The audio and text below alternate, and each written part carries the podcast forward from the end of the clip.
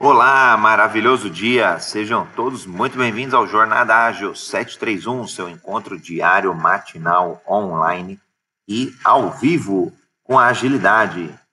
Tema chamando aqui o pessoal dentro do Clubhouse. Tema de hoje falaremos sobre ágil ser pessoas. Será de fato que a gente consegue implantar ágil, fazer uma transformação, fazer uma implantação de metodologias, implantação, transformação cultural, sem mudar uma mentalidade, sem trazer é, soft skills, hard skills de agilidade, veremos aqui com a nossa convidada especial de hoje do Jornada Ágil. Tati, seja muito bem-vinda. Bom dia, André. Bom dia a todo mundo que está aqui nos ouvindo. Uma honra para mim estar aqui com você. Obrigada pelo convite. Obrigado, eu que agradeço, Tati. Você é uma pessoa incrível e hoje para o debate aqui já vou convidar todos aqui a levantarem a mão e participarem, porque o tema de hoje é bem importante. Muitas vezes as empresas, as organizações, elas têm comprado agilidade de todos os modos, seja na forma de uma transformação ágil, uma transformação digital, seja na forma de, de fazer uma, uma implantação de um framework, uma implantação de um modelo, e aí eu trouxe a Tati para debater esse ponto com a gente. Tati, vou fazer aqui rapidamente minha audiodescrição, sou um homem cis, é pele branca, olho castanho esverdeado, estou numa foto sorrindo, é, usando terno azul, gravata azul, camisa branca, e eu tô num fundo cinza. É, pode fazer tua audiodescrição e vamos aí para o debate. Sou uma mulher branca, de agora de cabelos loiros, e aqui na foto estou sorrindo com fundo preto.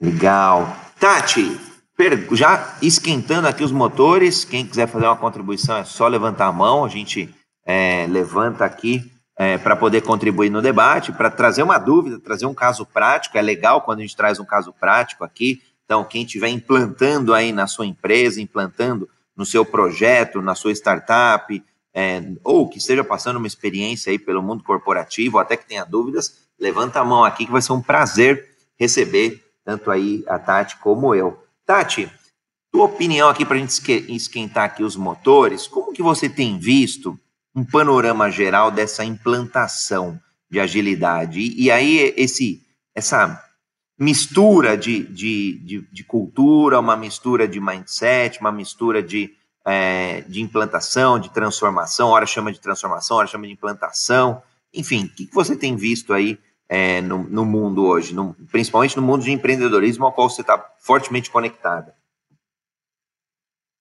André, eu tenho visto muita empresa que quer se tornar ágil, quer ver que essas metodologias realmente funcionam, ver que enxerga né, o potencial que tem isso tudo de transformar mas eu vejo que a dificuldade delas está justamente em fazer com que as pessoas entendam todos os benefícios que tem para isso e se abram realmente para o novo. Porque a gente sabe que mudar uma cultura não é da noite para o dia. Então, eu vejo que, às vezes, muitas empresas tentam trazer o ágil só como uma ferramenta de trabalho e elas esbarram nas questões culturais. E essa questão cultural não tem. É, não é porque a pessoa não quer, não é porque a pessoa não gosta, não é porque ela está sendo contra aquele projeto.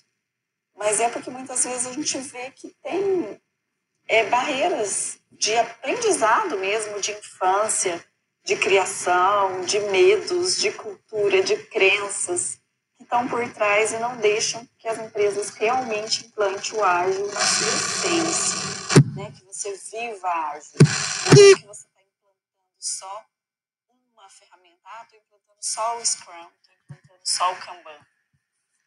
A gente conversou, né, Tati, já algumas vezes aqui no Jornada Ágil. Quem estiver chegando aqui, é, teve que ter um público novo. Jornada Ágil é uma iniciativa que temos feito aqui dentro do Clubhouse e fora dele também. Então, participam aí as pessoas que acompanham nas mídias sociais. Basta fazer um comentário e a gente lê o comentário aqui para todo mundo estar tá, é, na mesma sintonia. E quem quiser contribuir aqui para poder trazer um caso prático, é só levantar a mão, a gente vai moderando aqui, é, Por enquanto tá eu e a Tati aqui na moderação, mas vai chegando as pessoas, a gente vai juntando aí, engrossando o caldo.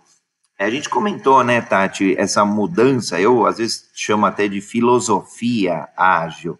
E você trouxe uma palavrinha para mim que acho que ela é muito bacana, traduz muito é, para mim essa filosofia, que é a parte do experimentar, da experimentação.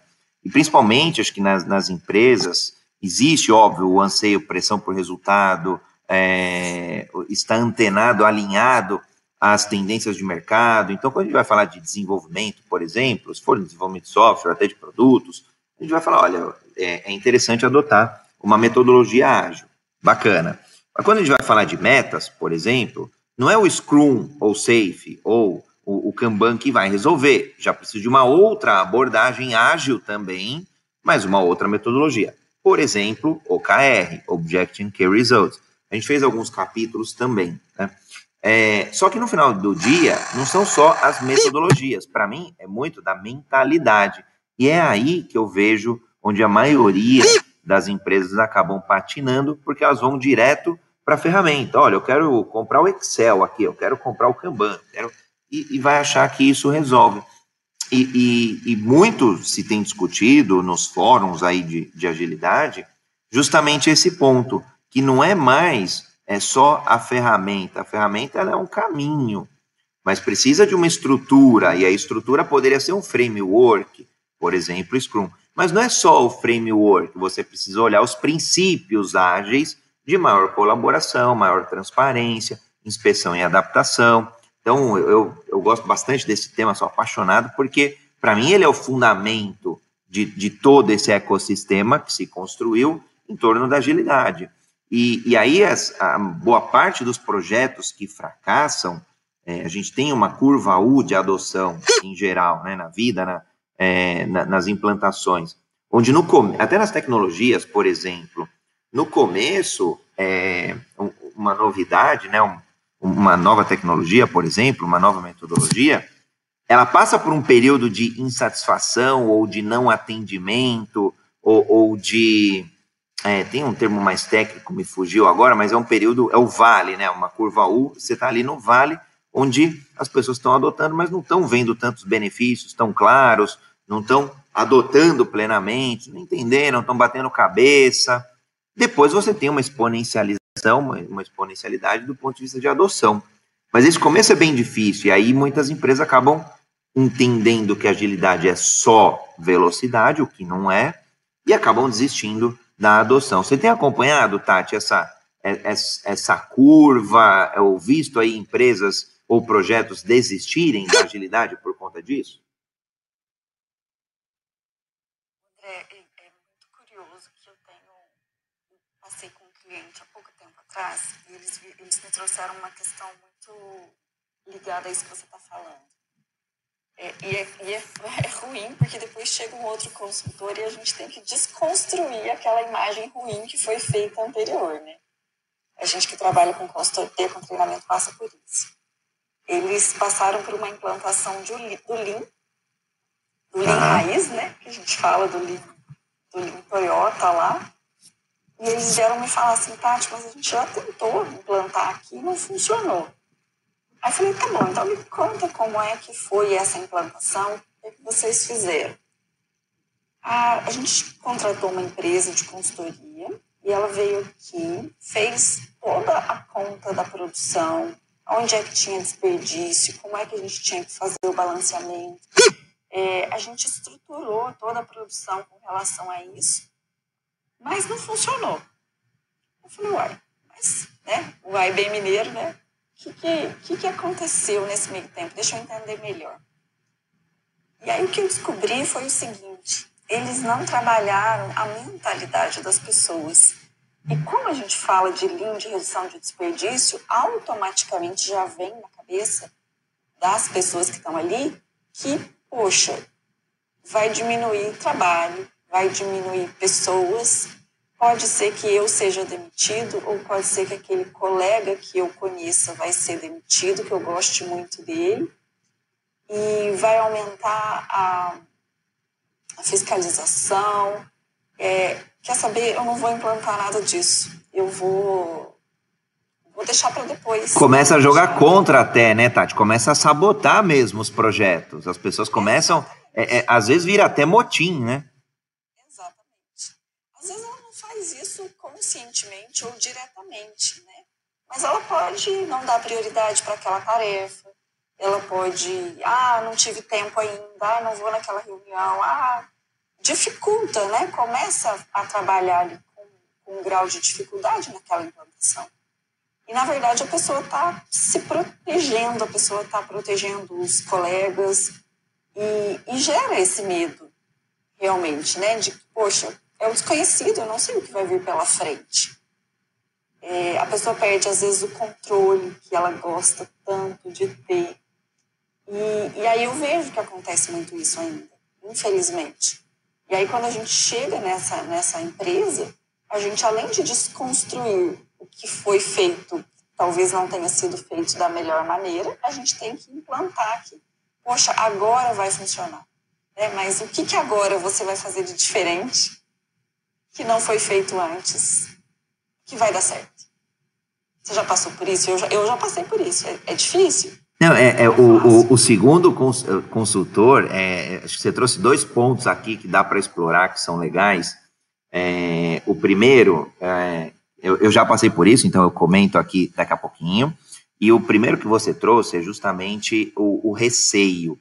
É, falo isso já com, com, experiência desde 2005, 2006, trabalhando em grandes consultorias. A gente via isso nos grandes bancos, principalmente quando a gente olhava mapeamento de processos, a gente olhava otimização de sistemas, otimização de processos, e aí obtendo no final do dia um pouco mais é, de ganho de, de produtividade, claro, através das equipes, através dos envolvidos. E muitas vezes foram projetos corporativos, projetos ali com 200, 300, mil pessoas. E, e, e, era muito nítido, Tati, o que você trouxe, o receio das pessoas de perderem o emprego, o receio da, do, do, do indivíduo ali, do colaborador, de, de ser é, cortado, de ser colocado na geladeira, ou de sair ali, de ter que sair da tua zona de, de conforto. Eu lembro até hoje, num grande banco, olha só que louco.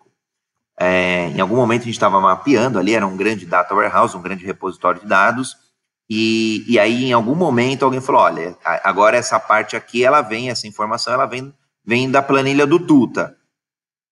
Tá, mas é, que, que é isso, né? É, Tuta para mim poderia ser uma sigla de um sistema, poderia ser algum conceito ali do banco, era um banco até é, multinacional. E, mas me conta um pouco mais aí. Não, não, tudo é a pessoa mesmo, é ele que marreta aqui os dados, ele que pega o Excel, aperta, entorta, põe no liquidificador e a informação sai ali para era até uma informação de provisão do banco. Assim, caramba, mas é muito frágil isso. E assim, aí, aí você começa a se colocar é, é, como empresa. Mas e aí, o, o, Tuta tira férias, não tira, ele virou ativo da empresa, ele não pode sair, ele trabalha 24 por 7, como é que funciona isso? E, e aí a gente foi conhecer o tal do Tuta, né, vamos lá, era um senhorzinho, nossa, muito, do bem, mas assim, com seus receios, claro, de que, poxa, faz 20 anos que eu faço isso, faz 20 anos que a empresa me conhece com essa planilha aqui, faz 20 anos que as informações, aquelas, né, são geradas a partir dessa planilha. Então, foi curioso, porque foi difícil, assim, é, é como que você explica para uma pessoa que você está querendo fazê-la ter mais tempo para analisar e não gerar dados? Você quer otimizar e trazer mais controle, do, portanto, menos risco operacional, e aí vai dar até conforto para ele, para que ele, nesse contexto, eram informações sensíveis, não tenha uma pressão em demasia e, portanto, até possa errar um pouco mais, no sentido de, olha, vou. É, não, não tem essa, essa pressão enorme aqui, eu posso errar em outras coisas aqui. Vou errar em outras coisas, não nos números, porque nos números eu não posso errar. É claro que errava. É claro, quando, é, é quem nunca numa contabilidade, num banco, num processo é, de um banco, não viu, não pegou informação errada. Por exemplo, falo de banco, é porque eu tive uma carreira grande, extensa em bancos, mas em outras empresas também. Né? Quando a gente olha dados, inevitavelmente aparece algum erro, que, portanto, erro de um humano. E, e aí as consultorias, Tati, vêm, às vezes, de forma muito agressiva, sem asfaltar o terreno, sem fazer essa preparação que você comentou. Muitas vezes porque não dá tempo, tá? Porque numa venda de um projeto é, não deu para encaixar essa parte, ou porque o cliente pouco valoriza essa parte, mas no final do dia, para mim, é o que faz a diferença. É, tem até o bom, o Juliano aqui está aqui na sala, ele sempre comenta isso também. Eu sou, eu também é, gosto desse ponto. É, a, a, cultura, por exemplo, de uma empresa, ela vai poder, ela pode e muitas vezes come a estratégia da implantação daquele projeto, da implantação daquela iniciativa. Então, esse, esse acho que é o primeiro ponto que você trouxe, Tati, que eu, que eu gostei bastante, que é, é, bom, então esse a gente falou do problema, né? E aí como que eu vejo a solução? É, Para mim não tem como, tem que passar pela criação de um ambiente seguro, ambiente de mudança seguro, um ambiente de adaptação, de inspeção e adaptação seguro, onde você trabalhe o quê? Aprendizado. No final do dia, para mim, agilidade é aprendizado, é acelerar o aprendizado e a experimentação. Porque a gente todo dia está fazendo coisa nova.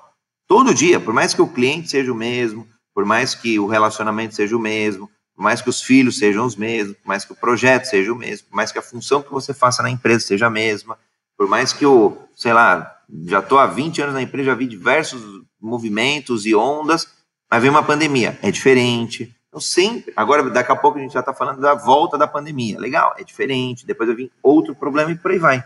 Então, sempre a gente está fazendo algo novo. Agora, se não for na essência algo novo, o contexto é novo. Então, acho que em algum jornadagem a gente falou de uma, a vender o mesmo produto para o mesmo cliente com uma defasagem de um mês. É outro contexto, porque você evoluiu, o cliente evoluiu. Possivelmente, o próprio produto tenha evoluído de uma versão 1.1 para uma versão 1.2, por exemplo. Aqui tá, a gente está aqui brincando, debatendo no Clubhouse. O Clubhouse está evoluindo. Já é versão 1, 2, 3, 4, 5. Cada, sei lá, cada semana tem uma versão nova. O conhecimento humano está evoluindo. Então, portanto, o contexto sempre muda o tempo todo. Então, se a pessoa entende aqui, vou ser muito chato com isso, se se ela entende que não, ela não mudou, o cliente não mudou, o contexto com certeza mudou. Então, gostei desse ponto aí, Tati. Se você quiser complementar, eu já volto no outro lá, que era ah, passar aí, chegar num ambiente onde alguém já tentou trilhar e não teve sucesso. Legal, André. Vou, vou contribuir com a parte que você disse que as empresas às vezes é, não têm tempo né, no projeto para trabalhar com as pessoas, ou às vezes não faz parte do escopo né, do projeto. Eu vejo também que às vezes não tem é, quem o, o gestor coloca no treinamento para fazer o treinamento a sua equipe, mas ele não participa do treinamento. Então eu vejo a solução é realmente a gente ter uma conscientização e um alinhamento. Eu acho que o alinhamento entre todo mundo. Não dá para separar a empresa e falar assim, olha, é só TI que vai ser ágil. Não, só o RH que vai ser ágil. Não, a gente precisa trabalhar a cultura. Lógico não dá para fazer todo mundo junto, mas ter uma estratégia para se falar, olha, a partir de agora, a gente vai trabalhar com uma cultura de aprendizado. Então, o que é que a gente está disposto a aprender?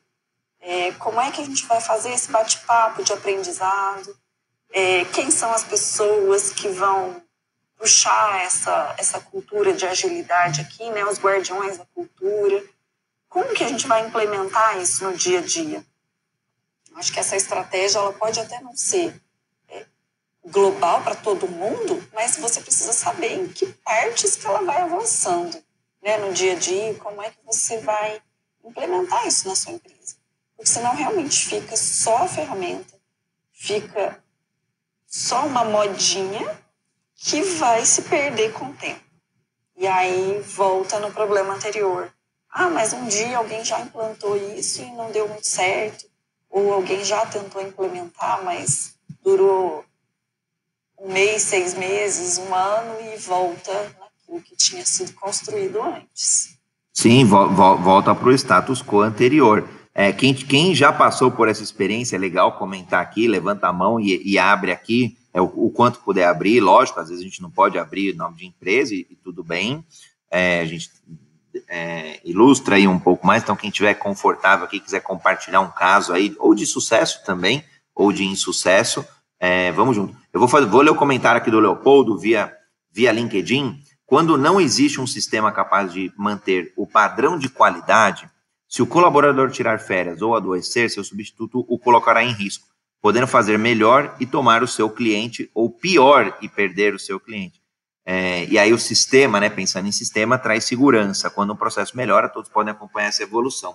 E aí foi muito no, no contexto ali do, do que eu tinha comentado, muito acho que tem muito linkado com o que eu brinquei da planilha do Tuta, porque no final do dia, Tuta então não tira férias, o Tuta não pode levar, é, de repente, os filhos é, no médico, ou não pode viajar com a esposa, ou não pode, sei lá, estudar, Tuta não pode fazer mais nada, né? Tuta não pode errar.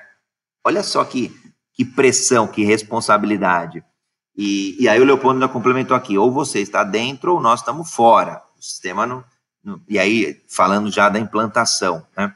É, se o sistema não começa de cima para baixo, a alta direção não validar, não vai vingar. E é muito da cultura mesmo, né? Acho que tem, eles têm que estar comprados, comprados não no sentido assim, ah, vai lá e compra essa ferramenta, vai lá e compra essa metodologia. Não, é, é comprados na cultura, comprados na mentalidade mesmo. Aqui eu já estou até dando minha opinião já do, do tema de hoje, né? É, se dá para implantar ágil sem mudar a mentalidade, é, entendo que não. Entendo, assim, dá para implantar, dá, mas vai ficar capenga, vai, não vai ser perene, não vai causar a grande transformação, a grande potencialidade que a agilidade traz às pessoas e às empresas. Estou falando às pessoas porque tudo que a gente tem discutido aqui dá para aplicar na carreira, dá para aplicar nos relacionamentos, dá para aplicar numa série de coisas. Outro dia acho que alguém tinha comentado que usava o Kanban, fez um quadro Kanban ali, fez com os filhos, por exemplo, para que os filhos vissem as tarefas que eles precisam fazer, saindo do estado a fazer e indo para o estado pronto. Então, um mini quadrinho ali, Kanban. Então, foi bem bacana. Foi, foi a Carla que comentou, se eu não me engano. Então, é, acho que passa assim pelo que a Tati comentou, né? O, o, os, quem tiver acima precisa estar comprado com a ideia, mas além de estar comprado, precisa vestir, precisa experimentar, até para até para poder emitir opinião. Gosto, não gosto, é, precisa mudar, precisa adaptar, talvez não funcione desse jeito, funcione desse, desse, dessa outra maneira, e por aí vai. E aí, com, com, comentando, Tati, um ponto que você trouxe, e aí é, nossa, é, esse é complicado, porque olha só, se já é difícil a gente causar uma transformação ágil em uma empresa, em uma equipe, é, implantar um um framework ágil como o Scrum, por exemplo, ou como um Kanban, ou empresas maiores ali que adotam o Safe. Se isso já é complicado na primeira vez, você imagina na segunda, quando alguém já tentou passar por lá e não teve sucesso. E pelo contrário, criou nas pessoas e nas empresas aí nos times um, um sentimento, um desconforto de que, olha, isso aí não dá certo. Aí eu vou te falar, Tati, é muito mais complicado, muito, muito mais. E, e, e é difícil, eu já, já tive aqui, mesmo aqui no Jornadagem, a gente já viu é, relatos de algumas pessoas, de alguns consultores, ou de, de agilistas, de agile coaches, é, cuja, cuja empresa abandonou, né, tentou implantar o ágil, e aí, independente ali de metodologia, de ferramenta, tentou implantar, não teve sucesso e tentou implantar desse jeito torto mesmo, quase, ah, vai lá na prateleira, compra esse negócio, implanta, vamos pôr no marketing aqui, vamos vender que a gente é ágil e vamos faturar ainda mais. E aí, óbvio, com, esse, com essa mentalidade, não preciso nem dizer onde que a gente vai parar. Deu errado, deu água, e aí desistiram, e era até em um banco, tá? É, vou revelar aqui, não vou expor, mas é, era, era de um banco. E aí, óbvio, o banco perdeu é, time to market, de lançar os seus produtos mais rapidamente do que aqueles concorrentes, no nicho que ele estava posicionado. E um tempo depois, acho que nove meses depois, nove meses a um ano depois, eles voltaram a tentar implantar o ágil.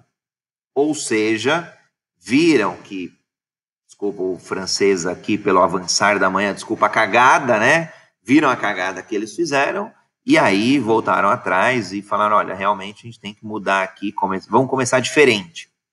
É, e aí os executivos mesmo, os, o, o, o middle management, né, a média gerência ali, então, gerentes, superintendentes, coordenadores, por exemplo, é, passaram, a, a, a passaram a, se preocupar com esse ambiente de experimentação e não de imposição.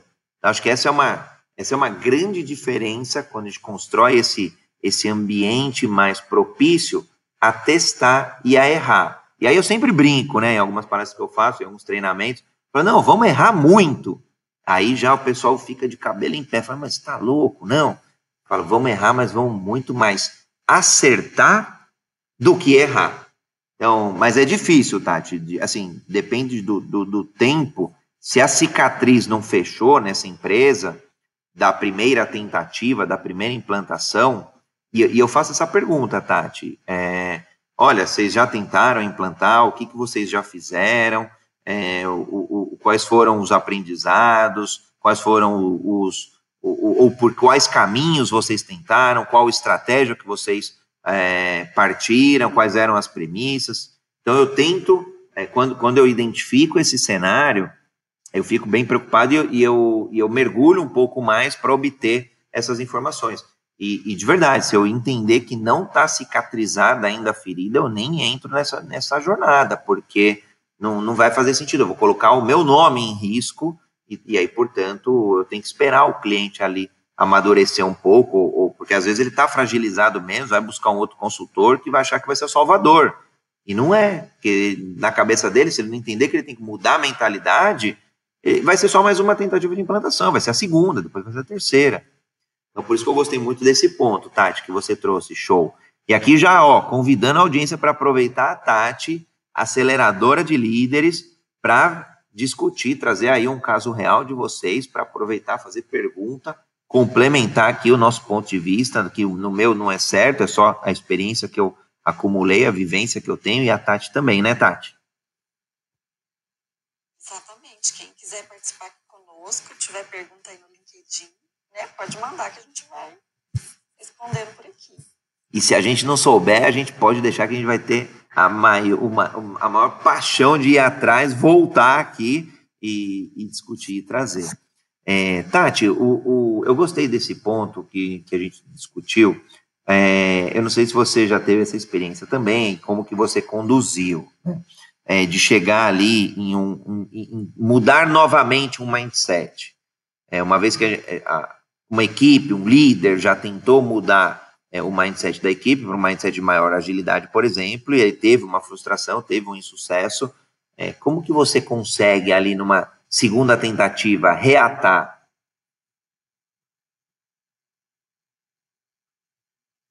André, esse é um desafio bem grande. O que, quando eu peguei né, situações assim que a gente começou primeira coisa que a gente faz é justamente o que você disse: colocar, entender o que é que foi feito, olhar os pontos, para onde é que isso né, se perdeu, formar um time de pessoas que têm esse interesse, que querem ajudar, que estão dispostas a investir. E desse time, é, é lógico, tem que ser o time de, de pessoas realmente comprometidas, né? Não dá para escolher, ah, pega um aí de cada setor. Não, pegar as pessoas que são realmente comprometidas, fazer uma sensibilização muito grande com elas, de que é não esconder a sujeira debaixo do tapete, mas olhar assim, olha, ok, nós erramos nesse, nesse, nesse, nesse ponto, o que, que nós aprendemos com isso e como é que a gente vai fazer diferente dessa vez. E não simplesmente chegar e falar assim, não, eu sou o salvador, eu vou fazer diferente, e ok, começa a partir dali. Ignorar né, a experiência anterior. A gente tem que integrar, porque justamente se a gente está pregando aprendizado e a gente não bater na aprendizagem anterior, eu acho que a gente não está sendo coerente, né? Não está trabalhando com congruência. Então, ok, depois que se convenceu disso, é lógico, as pessoas vão ter sempre um pé atrás, né? Elas vão ficar ali de olho no que é que aconteceu anteriormente e você vai ter que ser transparente com eles. Transparente na, na, na dificuldade que está enfrentando, transparente no que sim vai ser difícil, sim vai ser mais caótico do que se fosse a primeira vez, mas a gente vai conseguir junto. Eu acho que transparência, segurança, liberdade para se falar o que realmente está acontecendo, é, ter um ambiente seguro. Às vezes, eu chego até a fazer reuniões individuais mesmo com as pessoas e falo para elas assim: olha, o que a gente vai conversar aqui morre aqui. Então, me conta o que é que está rolando, onde é que você acha que está atrapalhando, o que está evoluindo, e trabalhar muito a autorresponsabilidade. Porque essa pessoa que está ali, ela tem sim o poder de mudar.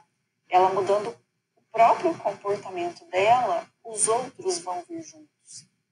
Então, eu acho que esse empoderamento também ajuda muito a gente transformar e fazer com que isso seja diferente no, nessa próxima implementação. Pelo menos foram essas técnicas né, que, eu, que eu usei e tem sido isso que tem funcionado. Bacana, é bacana esse ponto que você trouxe, Tati, de, de chamar para conversa para o individual. Ontem a gente fez, é, no Jornadagem, a gente discutiu se retrospectiva, né, e aí é uma cerimônia, um momento ali é, específico da metodologia Scrum, se dava para lavar roupa suja. E foi bem bacana, porque justamente o, o, o conhecimento ali do, do, do coletivo que estava debatendo esse assunto foi de que, obviamente, não, era, não é o melhor local, mas às vezes precisa, de algum modo, endereçar os desconfortos. E aí foi unânime é, todo mundo entender que no coletivo é mais difícil, porque você vai para o embate, ou é, líderes ali mais difíceis, né? Era, era o, o cenário ali que a gente estava expondo, analisando, é, no, no, ambiente é, público, no ambiente coletivo ali, ele às vezes quer se expor de, em demasia, quer mostrar poder, autoridade, é, tá com o ego inflado, e aí essa técnica de trazer para o individual de, e de trazer muitas vezes, é, por exemplo, a Rayane comentou um ponto que ela faz que é bem bacana, que acho que vai muito na linha do que você falou, é de manter uma agenda de, de conversa, e não é bate-papo, não chama ela, o nome lá, ela falou, não é bate-papo, não é café, não é nada, é melhoria contínua. Melhoria contínua do que daquela pessoa, daquele indivíduo. No final do dia, é, é sobre pessoas, de pessoas para pessoas, como pessoas se tornam mais ágeis, e olha só, agilidade, um dos princípios, a gente fala de transparência. Se não houver uma relação transparente entre ambos, seja no, no projeto, seja é, na liderança, porque às vezes você tem um chefe, você precisa ser transparente com esse chefe, ele precisa ser transparente contigo. Você não constrói confiança. Sem confiança, você não pode dar um próximo passo, às vezes um passo mais no escuro, por exemplo, olha, tudo bem, é, confio que a Tati aqui vai guiar a gente né, nessa implantação dessa, desse, dessa nova mentalidade, dessa, portanto, dessa nova cultura, e a partir da cultura, a ferramenta que a gente vai escolher, que a gente vai implantar. Então, se não tiver confiança, as pessoas não vão dar o próximo passo. Por isso que é, é, é, quando a gente olha os princípios ágeis, né, trouxe um deles agora aqui, que é a transparência, a gente não consegue construir qualquer outra coisa. Não vai construir confiança, não vai construir qualquer outro movimento. E aí, e aí falando, é, para fazer o desfecho aqui do, desse ponto que a Tati trouxe, que é super importante, é, às vezes nas implantações, é, é, quase que uma implantação ali no, no, no, varejão mesmo. Olha, põe uma galera na sala, vamos treinar, vamos explicar e vamos embora.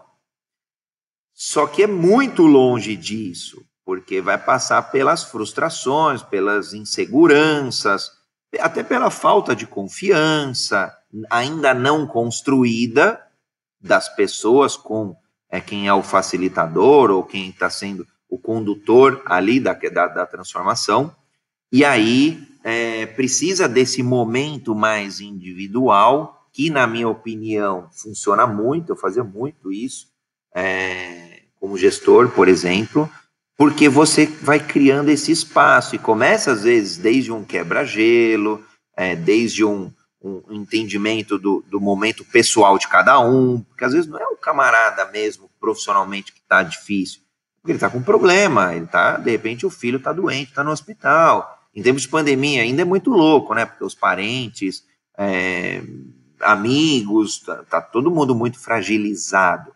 Então, é muito mais complexo, né? Todo mundo muito é, no digital ainda, então, uma estafa muito grande. Poxa, se eu não entender o que está acontecendo no indivíduo, com a pessoa, esse cara não vai estar tá comprado na mentalidade. Portanto, ele, ele vai. Porque e a gente veio desse mundo, né, Tati, também, de um mundo que errar é vermelho, errar tem nota, errar tem punição. Então, tentar e errar é frustrante. Então, acho que a gente tem um passado aí que joga um pouco contra essa nova mentalidade, né? Ou, ou joga contra as pessoas serem mais ágeis. E por isso que acho que startup acaba tendo um pouco mais de sucesso nessa questão do aprendizado. Eles vêm com essa mentalidade muito forte, né? O fail fast, o fale, fale o mais rápido possível, ou encontre a falha o mais rápido possível. E aí acho que startups, aí eu, eu tenho contatos aí no, nesse ambiente também de startups, é, isso acaba aflorando mais e, portanto, é, é um ambiente um pouco mais seguro. O que, que você acha, Tati? Esse histórico aqui de, de, edu, de educação mesmo acaba jogando contra essa mentalidade? André, que ponto fenomenal que você trouxe agora. Eu penso que outra coisa que tem muito a ver com isso é a cultura, como é que os líderes mais velhos foram criados, né? Como é que eles foram aprenderam na prática, no dia a dia das empresas.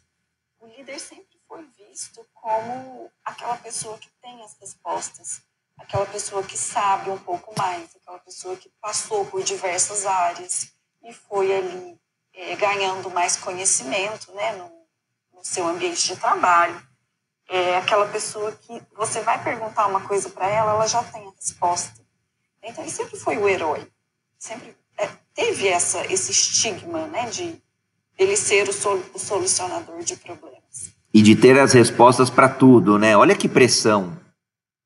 Pois é. é além da pressão, isso para ele sempre foi visto como um, um prêmio, né? uma conquista. Poxa, ele se dedicou, ele se, se preparou para aquilo como é que ele não vai ter o reconhecimento, né? O cargo de liderança que ele está ocupando ali é para isso.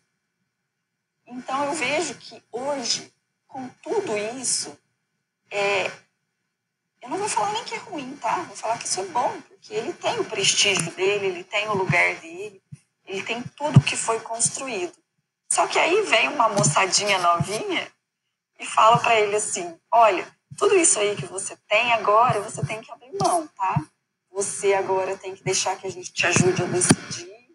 Você tem que é, pensar que aqui a gente também está chegando agora, mas a gente também tem resposta, a gente também quer participar. Imagina como fica a cabeça desse líder. Né? Não é fácil para ele. Não é fácil. Então eu vejo que nas grandes empresas, ou tratando-se né, de diferença de idade ou de diferença de cultura que seja, a gente vai ter barreiras para transpor. Se a gente não fizer isso com carinho, se a gente não fizer isso entendendo realmente o outro lado, o que está se passando na cabeça da outra pessoa que está na nossa frente, isso não vai transformar. Isso vai gerar resistência, isso vai gerar reação e vai chegar num ponto que é, talvez eu consiga até criar um, um departamento de startup dentro da empresa que eu já vi algumas usando essa, essa sacada né, para poder combater isso, mas fica uma coisa dissociada. Né? A gente precisa entender que eu tenho ali na minha frente um ser humano. E como é que a gente vai integrar essas culturas, como é que a gente vai fazer com, isso, com que isso se some e não vire um, uma disputa, uma guerra ou mesmo uma perda de território eu vejo assim, por isso que a, a startup, para mim, ela ganha velocidade, porque eu tenho pessoas, às vezes, da mesma geração, ali com aquela mentalidade. É, e, é, e é, para mim é isso, essa visão. E é, né, Tati, você comentou aí do, do, do pessoal mais jovem, porque eles acabam vindo é, com uma cabeça mais aberta mesmo, né? Não é nenhuma questão de, de idade, porque às vezes eu vejo senhores, assim, com uma cabeça mais aberta, muito aberta, assim, do, é, do, do, do, que jovens, né? Falo, nossa, aí, aí eu me espelho, né? Falo, nossa, quero ficar com cabelo grisalho com essa, com essa mentalidade, com essa abertura aí que esse senhor tem. Mas ainda são raros, são raras as exceções, são pessoas que foram entendendo e se abrindo, né? A própria Bíblia Diniz um dia comentou, né, da, olha a vulnerabilidade de um cara na posição dele comentar que às vezes se sente aí um dinossauro perto desse ambiente de startups, por exemplo, e por isso que ele, obviamente, é, se força, se modela ali a estar vivendo, respirando esse ambiente. A mesma coisa a gente fala de agilidade. Quanto mais as pessoas viverem, respirarem essa nova mentalidade, melhor, porque aí ela vai conseguir ter muito mais resultados. E por isso que eu falo muito de mindset, porque para mim é muito assim, é uma, é uma programação mental mesmo nossa que determina os nossos pensamentos. Os nossos pensamentos vão determinar as nossas decisões. O que a gente decide vai determinar as nossas ações. E aí as ações vão trazer os resultados que a gente quer. Então, para mim, essas são esses, essas quatro caixinhas assim que a agilidade traz, que são fenomenais, que eu, que eu adoro. É o pensamento, a decisão, a ação e o resultado. E aí isso vira um ciclo. É quase o, o antigo, né? É, PDCA. Então, quando a gente fala de agilidade, não, não, não, não, assim, tem algumas coisas inovadoras, claro, sendo discutidas hoje no mundo, metod novas metodologias, aprimoramento das atuais. Mas se a gente for lá atrás, no século passado, a gente vai falar de PDCA. Plan do, é, é, plan do Action Check, Check and Act. É, planejar, fazer, conferir e ajustar e, e, acertar. Então, não é tão inovador assim. Eu vou, a, a Madailda aqui levantou a mão, vou, vou levantar ela aqui. Antes eu vou é, ver um comentário aqui, falar um comentário do Leopoldo. Tá aqui, deixa eu ver. Olha só, a gente falou de teste, né, Tati? Olha que bacana que ele trouxe, o caso real que ele trouxe aqui. É, ele já participou de um processo de implantação de gestão por exceção onde a segunda etapa dependeria de percebermos um ambiente de liderança na organização e a alta direção aceitasse tal proposta. Fizeram lá, mapearam o processo, e aí, em algum momento, eles perceberam que nem o ambiente necessário, nem a alta direção é, aceitariam. Então, eles abortaram, sem nenhum problema. Ou seja, levantou-se umas premissas, é, algumas hipóteses, algum resultado desejado, algum outcome ali desejado, e não se obteve. Traçou-se uma estratégia para sair do A até o B. Bom, chegou até lá, não se confirmou, portanto, é, abriu-se mão. Então, bem bacana, Leopoldo, bem bacana. E, e aí ele só complementou aqui, quando a autodireção não quer, aí não tem jeito mesmo. É, o desafio, somente quando ela aceita o desafio é que as coisas acontecem. Madailda, seja bem-vinda aí ao Jornada Ágil 731, teu encontro diário, matinal, online, ao vivo, gratuito, colaborativo com agilidade. Bom dia, André. Vocês me ouvem bem? Alto e claro. Primeiro quero pedir voz um pouco rouca, eu tô, tô bem gripada. Não se preocupe que não é Covid. e eu tô com a voz assim comprometida. Mas o que me chamou a atenção é quando você falou do PDCA. Né? PDCA, é, a gente estuda há tanto tempo é, que chega um momento que a gente. Sabe aquela, aquela história de que santo de casa não faz milagre? Gente meio que acha que o PDCA é obsoleto, é uma coisa ainda da administração clássica. E o PDCA nunca foi tão, no meu ponto de vista, nunca foi tão importante quanto é, nesses momentos e nesse contexto de, de implantação de cultura ágil. É, inclusive, recentemente eu tive contato com um contexto aí de uma inovação desse PDCA que está sendo desenvolvido por uma doutora, ela ainda vai publicar, por isso que não tenho nem como te dar referências, porque, na verdade, foi uma aula que eu tive com essa professora, e, e onde ela, ela fez um upgrade, digamos assim, ela está fazendo todo um levantamento do PDCA, uma atualização, é, digamos assim, e ela chama isso de PDCA cognitivo. Então, quando é, uma consultoria vai implantar um processo, alguma, uh, algo novo dentro da empresa, que perpassa, não tem como não perpassar pela dimensão pessoas, dentro das diferentes dimensões da, da organização, a dimensão pessoas, ela permeia todas as outras dimensões, é, ela, ela defende a ideia de que é importantíssimo dominar o PDCA cognitivo, que é para entender como que, que cada componente daquela equipe ela pode é, é, flagrar. Olha só como é interessante. Vou resumir, viu, gente? Claro que eu não vou aqui dar uma aula de PDCA cognitivo, que é impossível. Mas, assim, é, na essência, seria ensinar essa pessoa a flagrar algo no pensamento dela, no comportamento dela, que poderia trazer um viés negativo, é, algo que, que fosse sabotar a operação, aquilo que está sendo proposto, aquilo que está sendo implantado. Eu não sei se eu fui clara em relação a isso, queria feedback de vocês, porque eu queria complementar com mais uma coisinha. Eu fui clara? Para mim, perfeito. Tati? Fiquei curiosa, viu, Madalai? Super legal. De conhecer essa ferramenta aí, já me gerou curiosidade aqui.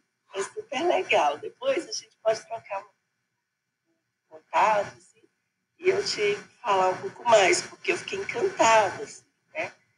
E aí, é, isso me dá um, um gancho para uma outra fala que eu acho importante, que, que acho que até, André, é, eu acho que vale até um dia, quem sabe, explorar um bate-papo um pouco focado nisso, que são os assessments que a gente usa para conhecer os times, conhecer o perfil comportamental das pessoas. Existem vários disponíveis.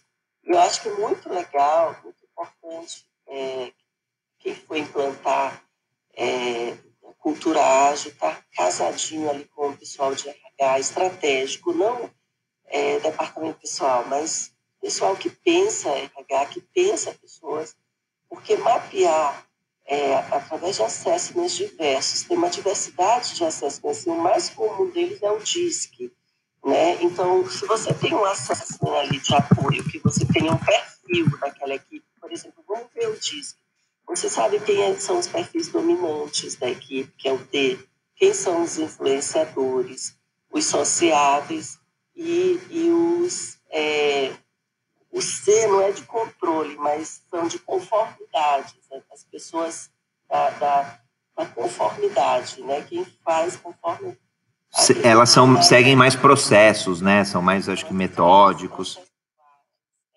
Então, isso facilita muito orquestrar essa equipe, porque sempre vai ter um, um ou outro que como você fala, dependendo do contexto, é, essa pessoa tem passado, tem história, e, e muitas das vezes as pessoas é, caminham para diante, mas olhando, se guiando pelo retrovisor, pelo que aconteceu.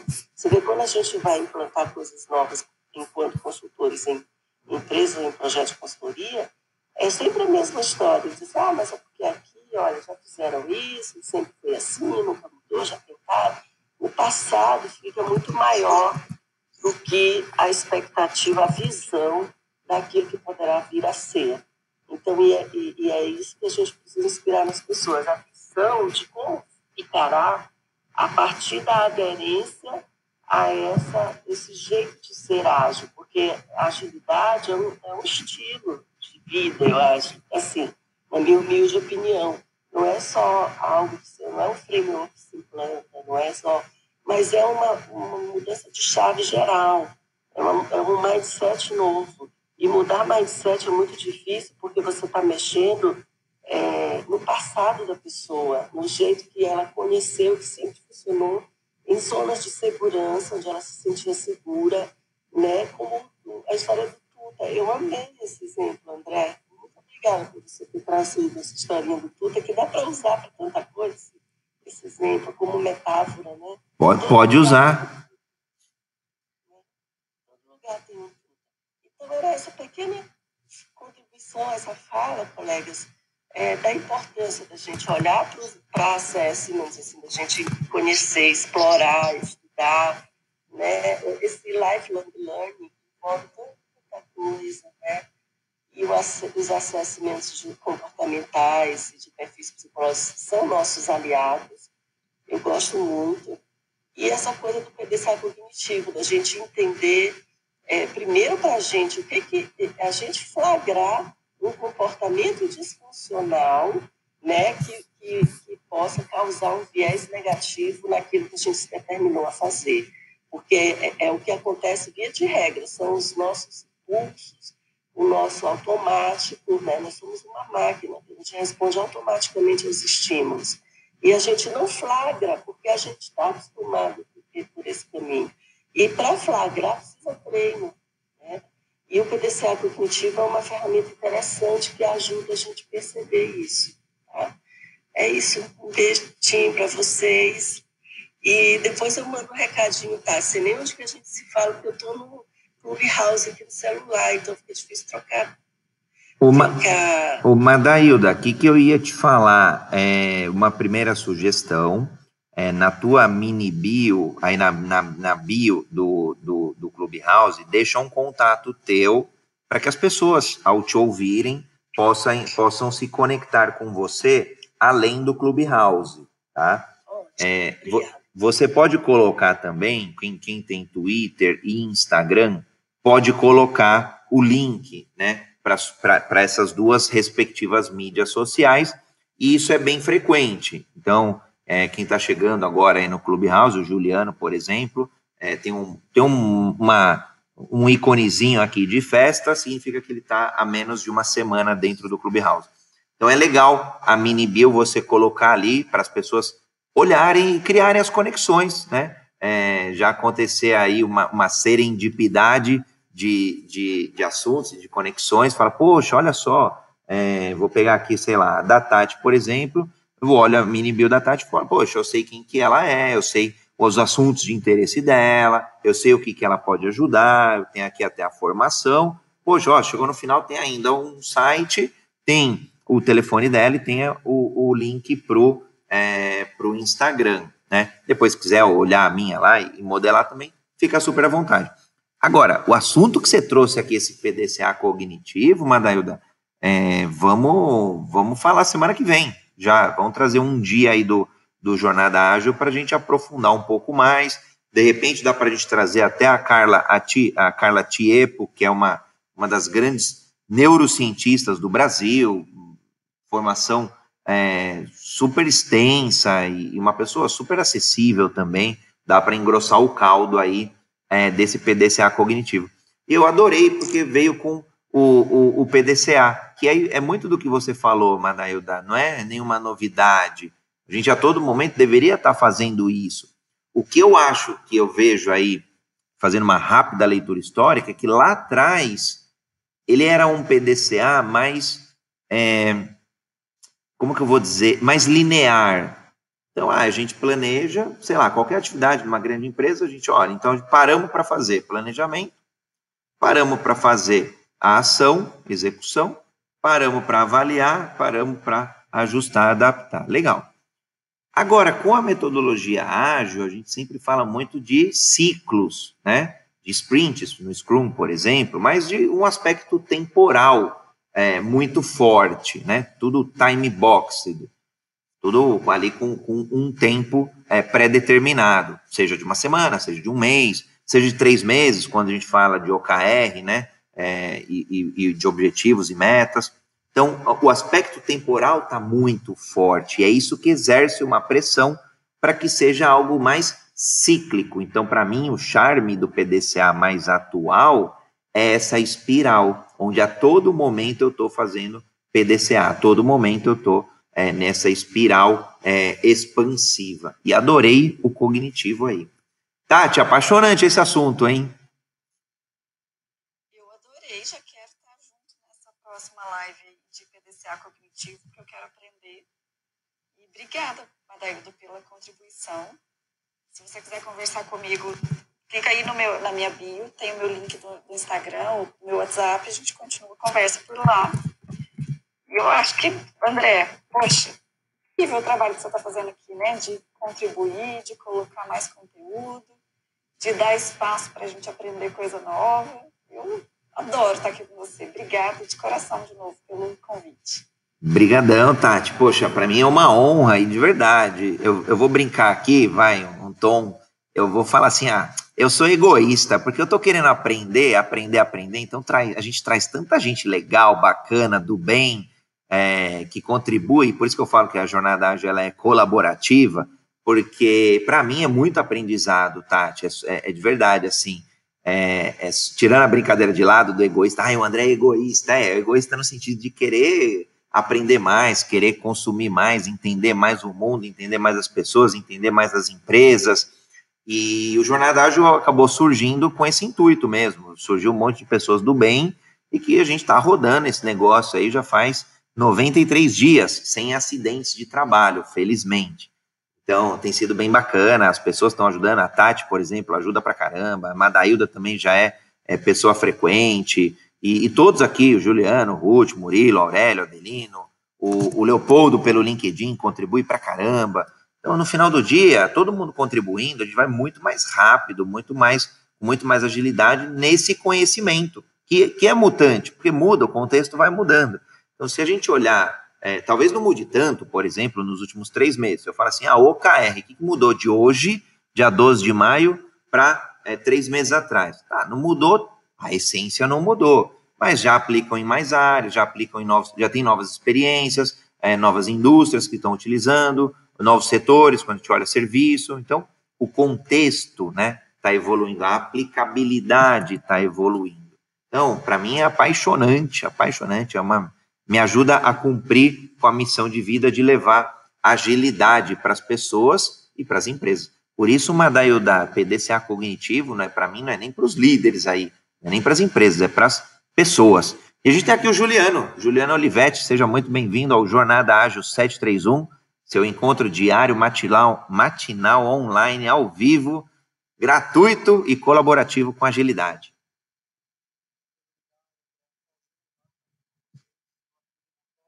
Está um pouquinho baixo, se você puder aumentar um pouquinho o teu microfone. Melhorou, melhorou? Perfeito. É, queria agradecer aí, eu estou debutando aqui House, para dar os parabéns para você, para a Tati, para a Madalena. É, realmente eu vejo o André incansável todo santo dia, de segunda a segunda, 7h31, de quer que ele esteja, com ou sem internet, ele faz aí o Jornada Áudio acontecer. Trazendo temas assim que, que são super relevantes para o nosso dia a dia. Né? Às vezes a gente não dá conta né, de quão importante é discutido aqui no nosso dia a dia profissional e até pessoal. Então, eu queria aproveitar para agradecer. É um trabalho muito bacana, está é, tá de parabéns. Eu tenho acompanhado bastante aí nos últimos, nas últimas semanas, quase meses já. E procuro não perder nenhum programa, porque é, tem gerado muito valor para mim. Poxa, eu sem, quase sem palavras aqui, Juliano. Gratidão mesmo, brigadão pelo, pelo. É um depoimento, né? Uma, na verdade, para mim é uma motivação é, de continuar. E, e, eu fico tão feliz. Para mim, eu, eu queria todo mundo aqui, tudo junto, mas a pandemia não deixa. E a gente tomando um grande café aqui. Eu, eu pelo menos, é, eu gosto de, de, viajar de vez em quando. E, e, na tua frase aqui, poxa, me sinto super à vontade de fazer um grande convite aqui. Seria a gente estar tá todo mundo junto num grande café, é, se abraçando, trocando experiência, é, cada um comentando ali o aprendizado, a evolução do tema. Então, eu gosto bastante, né? Eu vim do mundo de eventos, trabalhei bastante no mundo de eventos também. Acho que isso, eventos e educação, para mim, é, é, a, é, a fórmula aí do, de um sucesso de uma nação melhor, de uma nação é, mais próspera. E, claro, uma nação mais ágil. Poxa, gratidão mesmo de estar aqui é, com, esse, com esse teu incentivo. Show! Eu vou ler aqui um depoimento aqui, ó, do do Leopoldo, para a gente. É, tem mais aqui, ó, que pode ser mais ágil, treinar todos é, para que sejam iguais, capazes de fazer tudo, aproveitar a potencialidade de cada um, criando as equipes multidisciplinares, né? Ele até comentou aqui, ó, a Inner Metrics fez uma pesquisa com 130 mil pessoas, identificou que quando uma pessoa desenvolve o seu melhor, ela tem o dobro da performance com a metade do tempo. Não à toa tem o livro, óbvio, do Scrum, faça o dobro das coisas na metade do tempo. É exatamente isso. É sobre trabalhar melhor, não é trabalhar mais. É trabalhar melhor, é trazer o dobro de resultado. Aliás, trazer o triplo de resultado. É, tem mentoria, tem uma mentoria que a gente fez no ano passado, eu não participei, mas eu, eu, eu, eu soube dos resultados no Instituto Êxito, que a pessoa triplicou o faturamento em tempo de pandemia. Poxa, o que isso significa? Que ele trabalhou três vezes mais? Não. Que ele inspecionou e adaptou com tanta eficiência que ele tirou o, que era desperdício, o Lean, a parte Lean, por exemplo, fala muito disso, e focou no que era importante. Né? E aí o Leopoldo complementa, a PDCA é uma cultura, um modo de agir, deve ser visto aí com o SDCA, os dois juntos fazem a dinâmica das organizações. Muito bacana, Leopoldo, muito bom. Bom, rodamos aí uma hora. Vou pedir aqui, Juliano, Madailda, Tati, quiserem fazer as considerações finais do nosso encontro de hoje. Entendemos aí que ágil é sim sobre pessoas e começa pela mentalidade. André, vamos lá. Para mim, tema riquíssimo que você trouxe hoje como todos os outros dias, né? Mas vou puxar a sardinha para o meu lado, que é de pessoas. Vou deixar o recado final. Se você quer realmente ter sucesso na implantação das metodologias ágeis, comece sim pelas pessoas, comece pela cultura, que a hora que a pessoa absorver aquilo como uma forma de vida, você não vai ter mais dificuldades em gerar o ciclo né, de aprendizado, de implantar coisas novas no seu trabalho. Obrigada por, pelo tempo, todo mundo que estava aqui nos ouvindo.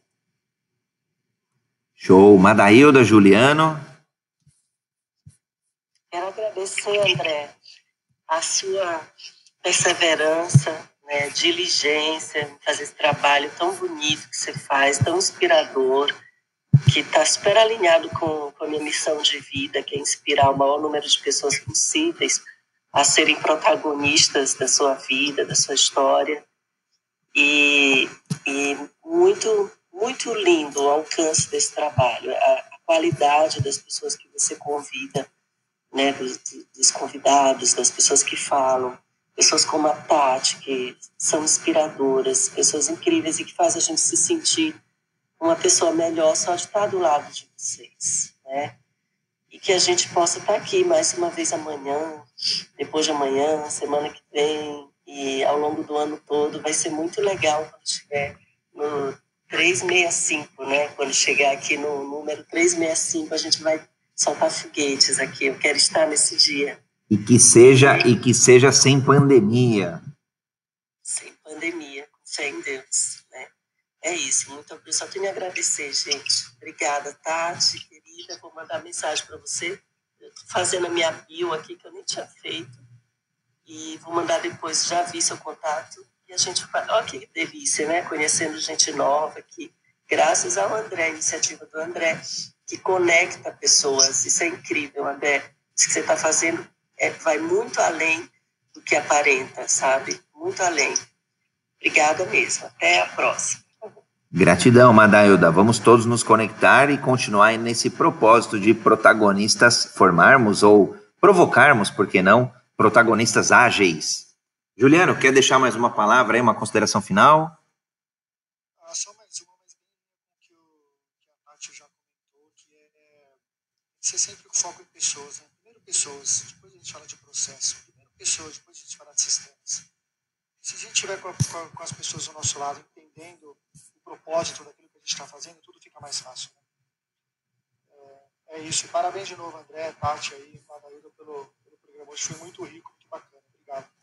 Gratidão, gratidão. Bom, o, o, programa, eu dei o pontapé inicial, mas quem sustenta de fato é, são todos vocês. É a audiência que acompanha aqui no Clubhouse, que traz temas de sugestão. A gente tem pessoas que, que mandam ali um direct, é, com um tema sugerido, e, e de verdade, isso para mim facilita muito, muito, muito mesmo, porque a gente vai encaixando na agenda, vai fazendo os links mesmo, as conexões, é, tem temas que a gente acaba juntando, então alguém dá uma sugestão hoje, por exemplo, é, poxa, vamos, por que não é, falar como ter agilidade em vendas, aí falar, olha, sábado já vai, a gente já vai falar sobre atendimento, será que tem conexão o atendimento com a venda e como é, ter um mindset mais ágil para que é, equipes de vendas performem melhor, por exemplo. Então, isso facilita bastante as sugestões. Agora, a presença, é óbvio, ajuda muito, os comentários nas mídias sociais também ajudam muito e incentivam, são sempre muito motivadores, são sempre incentivadores. Então, para mim é uma honra ajudar todos vocês, estar, para mim é uma honra estar com todos vocês e continuar essa jornada aí de levar maior prosperidade, de maior abundância ágil, seja é, olhando a esse grande ecossistema de agilidade sob suas diversas faces, sejam, sejam as, a, a, cultura, seja a mentalidade, seja a, um framework, seja uma ferramenta. Então, a gente discute aí 360 graus. Agora, no final do dia, e consenso de hoje, no final do dia é sobre pessoas e para pessoas, para que elas sejam mais ágeis como seres humanos, sejam mais ágeis no amor, que sejam mais ágeis nos seus sonhos e nas suas conquistas. Gratidão e nos vemos amanhã todos no Jornada Ágil 731, teu encontro matinal com agilidade. Madailda Tati, Juliano, obrigado. Leopoldo aí, remoto pelas mídias digitais sociais. Muito obrigado. Obrigada, gente. Ótimo dia para vocês. Maravilhoso. Show.